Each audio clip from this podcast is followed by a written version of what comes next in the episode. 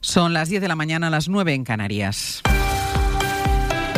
El juez del caso Coldo señala al exministro y diputado José Luis Ábalos como el intermediario de la trama que se llevó comisiones millonarias en la compra de mascarillas durante la pandemia. Laura Gutiérrez, buenos días. Buenos días. Es un auto del magistrado Ismael Moreno que certifica que Ábalos se reunió con Coldo García en enero cuando la investigación ya estaba en marcha. Miguel Ángel Campos, buenos días. Buenos días. Por primera vez es el propio juez Ismael Moreno quien escribe negro sobre blanco en un auto al que ha accedido la cadena SER que José Luis Ábalos habría actuado como intermediario de la trama para intentar solucionar la reclamación de 2,6 millones de baleares sobre las mascarillas defectuosas vendidas por la organización en pandemia. Dice el juez que el 10 de enero Ábalos se reunió con Coldo durante una hora y cinco minutos en la marisquería La Chalana y que el objetivo sería que mediara para impedir que Baleares hiciera efectiva la reclamación millonaria. Pero como Baleares había cambiado de gobierno, la trama de las mascarillas también trata de acercarse al PP, según el sumario. El juez narra que el pasado 2 de diciembre, Coldo le dice a Cueto que había quedado con el portavoz del PP, Miguel Tellado, y con Alberto al día siguiente. No añade más el juez sobre el mencionado Alberto, ni apellidos ni filiación. El PSOE resta importancia a ese encuentro de Ábalos con Coldo García, el portavoz en el Congreso, Pachi López en los pasillos de la Cámara. Ir a comer me parece que tampoco es ningún delito, ¿no? Porque era su asesor, su asistente hasta hace bien poco. Estas cosas se debieron de conocer después. Tampoco saquemos punta de todo, ¿no? He visto algunas informaciones que son delirantes.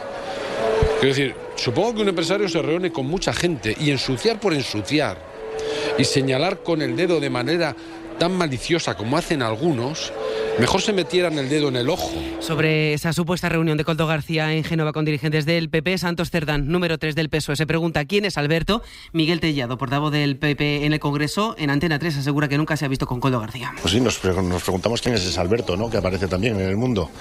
Está claro que Miguel Tellado también está ahí en, en, alguna reunión con Coldo. Veremos a ver qué es lo que pasa. Y sobre qué Ábalos supiera que... Y a ver quién es, y a ver quién es ese Alberto. El Partido Popular, Miguel Tellado, nunca ha mantenido ninguna reunión con el señor Coldo García. No hemos tenido ni siquiera una conversación telefónica. Yo no lo conozco a ese señor de nada. Esas conversaciones tratan de distraer a quienes están investigando y la realidad es que yo puedo aseverar con rotundidad que yo no he mantenido nunca ninguna reunión con Coldo García y yo no he mantenido nunca ninguna conversación telefónica con Coldo García. ¿no? Además, en el Pleno del Congreso se debate hasta ahora el techo de gasto, el mismo proyecto, la misma senda de déficit que rechazó el Partido Popular en el Senado y los sacerdotes a los que el Arzobispado de Toledo ha desautorizado por rezar para que el Papa se vaya al cielo cuanto antes. Se han disculpado en redes sociales. Tenemos también el dato de la inflación que baja del 3% por primera vez en seis meses, dato adelantado del IPC de febrero que sitúa la subida del precio en el 2,8%. Deportes Sampe, buenos días. Buenos días. La selección celebra hoy la Liga de las Naciones ganada anoche en el Estadio de la Cartuja de Sevilla. Durante la mañana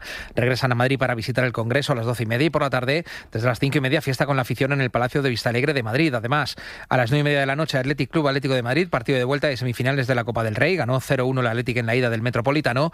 Desde las nueve el encuentro en Carrusel Deportivo y arranca hoy la nueva temporada de la Fórmula 1 con el Gran Premio de Bahrein a partir de las doce y media de la mañana, primera sesión de entrenamientos libres. 10 y 3, 9 y 3 en